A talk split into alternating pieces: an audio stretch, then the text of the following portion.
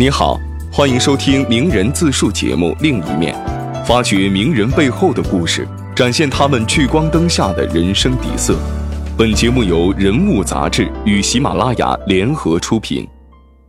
二零一九年，人物邀请了十一位来自不同领域的优秀女性：洪晃、李一诺、戴锦华、刘敏涛、金燕、李小萌、黄澜、惠若琪、范甜甜、迪安和蒋方舟，讲述他们与真诚、勇敢、热爱、自由相关的故事。那一年，作为中国女排第十五任队长的惠若琪，带领女排姑娘们重回奥运之巅。登上世界冠军的领奖台，而在二零一八年二月，惠若琪选择退役，但她并没有离开排球。退役后，她投身公益，发起惠基金，致力于体育教育的推广，希望用体育的力量帮助更多人。本期另一面，让我们走进女排姑娘惠若琪。我是惠若琪。其实现在我身边的很多朋友都习惯叫我小惠。嗯，这个身高啊，听起来不是那么显个，但是我从生下来的那一刻开始，我基本上都比同龄的孩子要高。但是个子高的人呢，经常会遇到两个问题。我不知道在座的有没有这个从小就个子比较高的。首先，你吃什么长这么高？我有时候我也问自己。后来我想了一个统一的答案，我说吃亏，吃亏是福。后来就有第二个问题，一看你长这么高，哎，你是不是打篮球的？哎，我就觉得怎么标签化这么严重？嗯，但是作为一个高个子嘛，我们都知道，我们很早就已经不能买儿童票了。而且我每次转到一个新的学校的时候，我都要苦口婆心的再去，呃，说一遍，我真的不是留级生。有一次呢，还有一个我们班有一个同学啊，他很专心的在弄他的这个小实验。他一退后踩到我了，头都没回，余光看了一下，哎呀，老师对不起。我就很多这样的事情啊，真的是让我哭笑不得。因为个子比较高，所以我小的时候更愿意跟男孩子一起玩。我爸我妈就说，你有时候也跟小女孩一起去踢踢毽子啊，这个跳跳皮筋儿，不也挺好的吗？所以那个时候，我为了显得自己不是那么高，我就会有一点驼背，然后低着头。为了跟这个女生们能够更好的拉近距离，嗯，但是我觉得这不是一个办法啊。到后来的时候，我很感谢我的父母，在他们的鼓励下，我被选拔进入到了排球队。我非常惊喜的来到这里之后，我发现我的身高不再是一个需要跟大家解释的问题，我也不再用去遮遮掩掩我的身高，反而在这里它变成了我一个特别特别大的一个优势，而且在这个地方。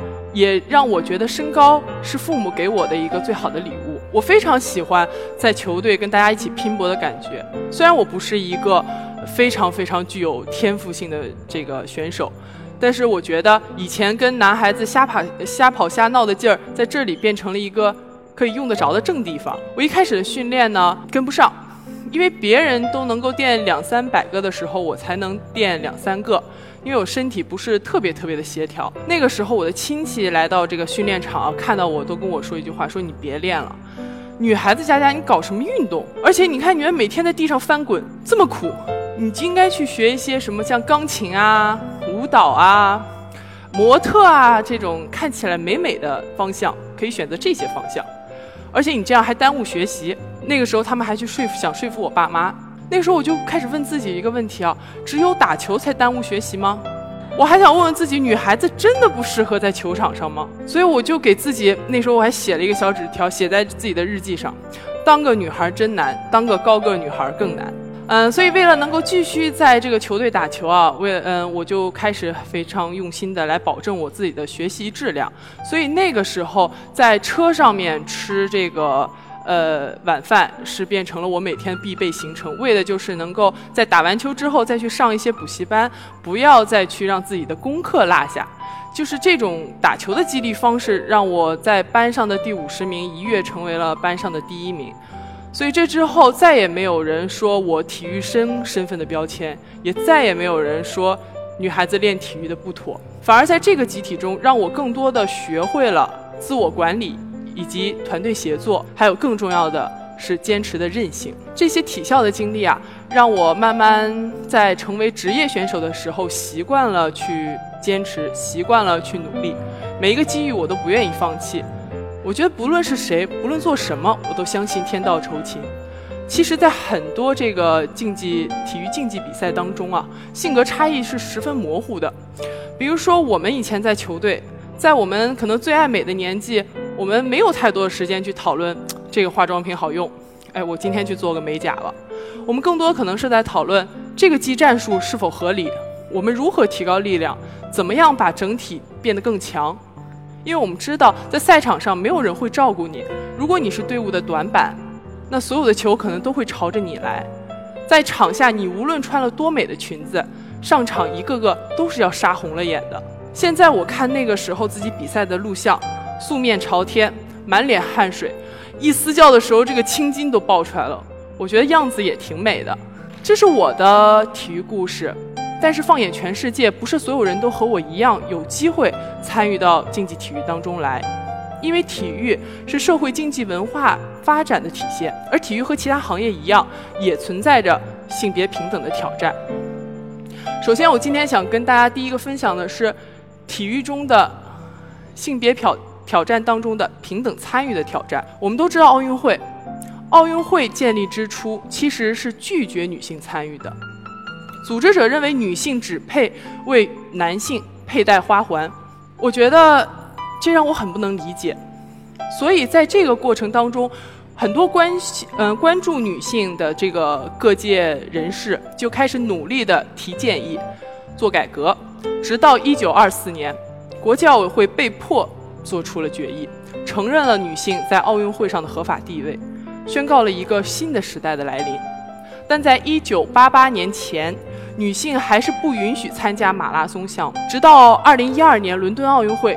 拳击项目变成了最后一个废除不能女性参与的一个项目，所以这也就开启了所有的项目都可以面向女性开展而进行比赛。另外，也就是在伦敦奥运会上，所有的奥运代表团的队伍都有了女性运动员的参与。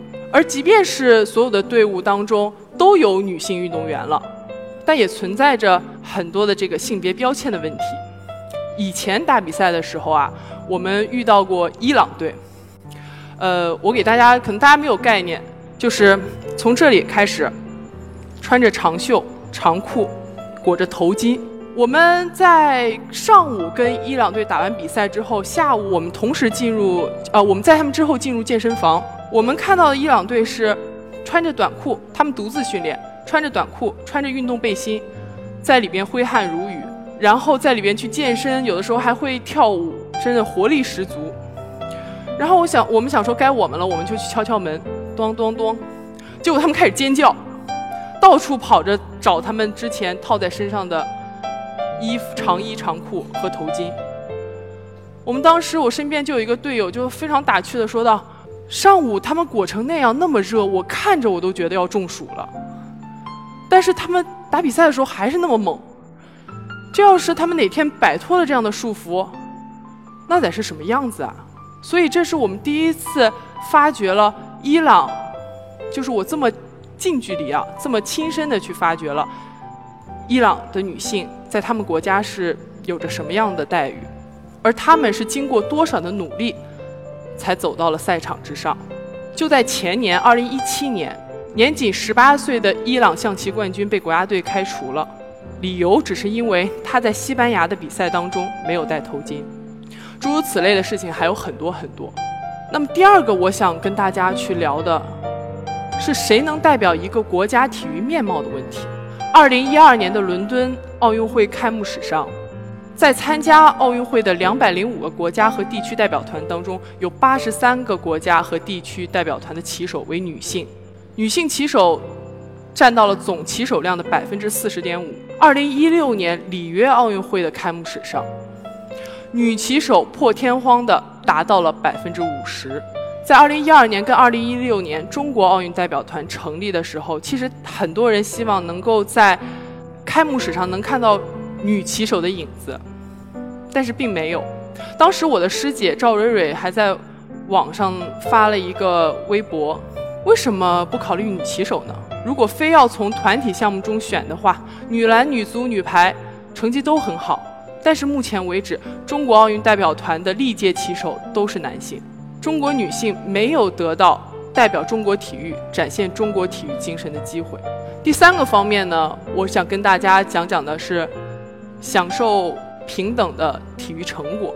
中国体育其实一直处于一个阴盛阳衰的状态，这不是自夸自擂，确实是存在这样的现象。纵观历届的奥运会，中国女性拿到的金牌远远大于男性，但很遗憾，中国女队员的杰出表现并没有转化为她们当教练或者谋求职业发展的杠杆。就在我现役的时候，我经常能够看到郎导作为女性教练的不易与魄力。郎导不止一次的对家人表示感谢，感谢他们的理解与支持。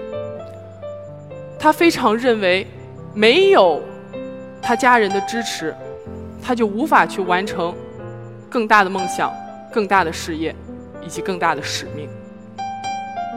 但这毕竟是少数，不仅仅在中国，在全球范围内，男性几乎垄断了体育项目的教练组。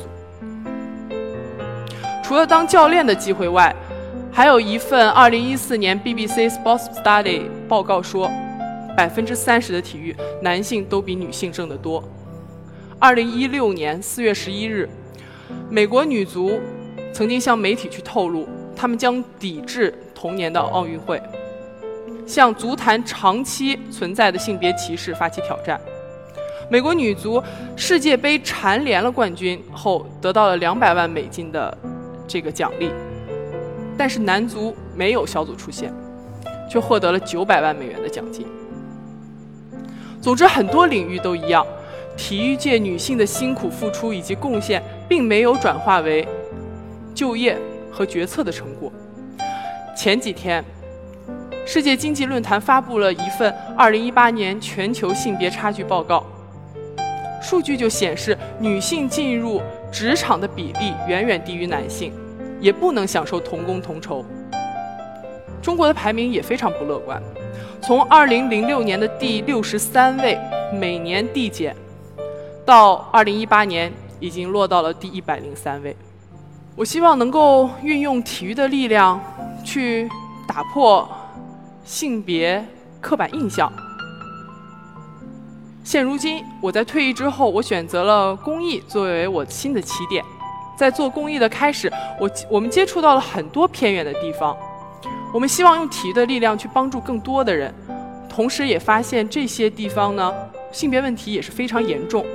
在进行体育教育的过程当中，我们是否能够慢慢的化解这些地方对女孩子的一些根深蒂固的偏见呢？这变成了我们一个新的课题。这个过程当中啊，我们当时给孩子们办这个雏鹰运动会，很多女孩子起初就是在旁边观摩，窃窃私语。有的时候他们去踢几脚球，被我们发现了之后，我们说你们也来啊，他们一下就害羞的躲起来了。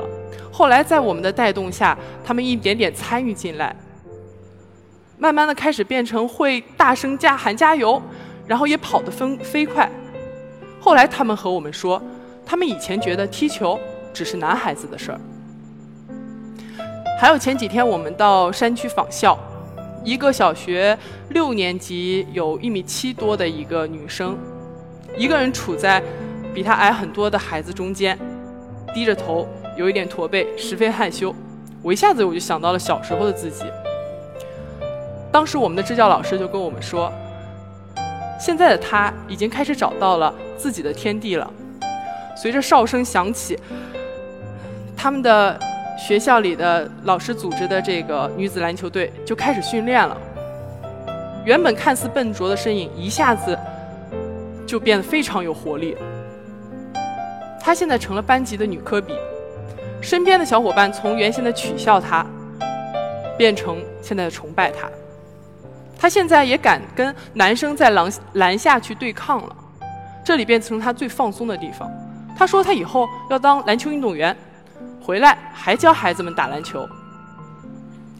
我曾经看过一个短片，不知道在座的各位有没有看过。他当时是说，问很多这个受访者，让你们像女孩子一样奔跑。很多受访者表现出非常扭捏的姿态，模仿着他们心中女孩子奔跑的样子。在视频的最后，几个小女孩展现出了全力奔跑、全力摆臂的模样。当问到他们，你们觉得像女孩奔跑是什么样呢？他们说，就是全力的去跑啊。是啊，我们有的时候给自己加上加上了很多不需要的标签跟束缚。如果我们不给自己设限，那么没有人会阻碍你的步伐。社会对女性的限制已经足够多了，但作为女性，我们应该起身主动的去打破这些刻板印象，勇敢的做自己。只有这样，女性才能更多的在领域中平等的展现自我。我和我的体育公益也想用不一样的方式，把这些理念带到偏远的地区，带到社会上。那就是平等参与，放飞自我，共同进步。今天来到这里的每位嘉宾，都是各行各业的精英，所以我在这里也呼吁大家，希望能够一同参与跟行动起来，关注各个领域当中的性别平等。只有这样。才能推动整个社会的协同发展。我很喜欢今天的主题，女性是一束光。我觉得女性是一束有能量、有韧性的光。她不应该被固定在某个角落。如果他想，他可以飞得更高，将光洒向更广阔的地方。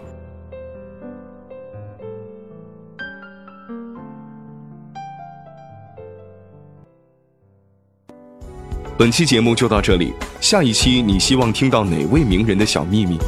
欢迎订阅本节目，并在评论区给我们留言。这里是另一面，期待与你的下一次相会。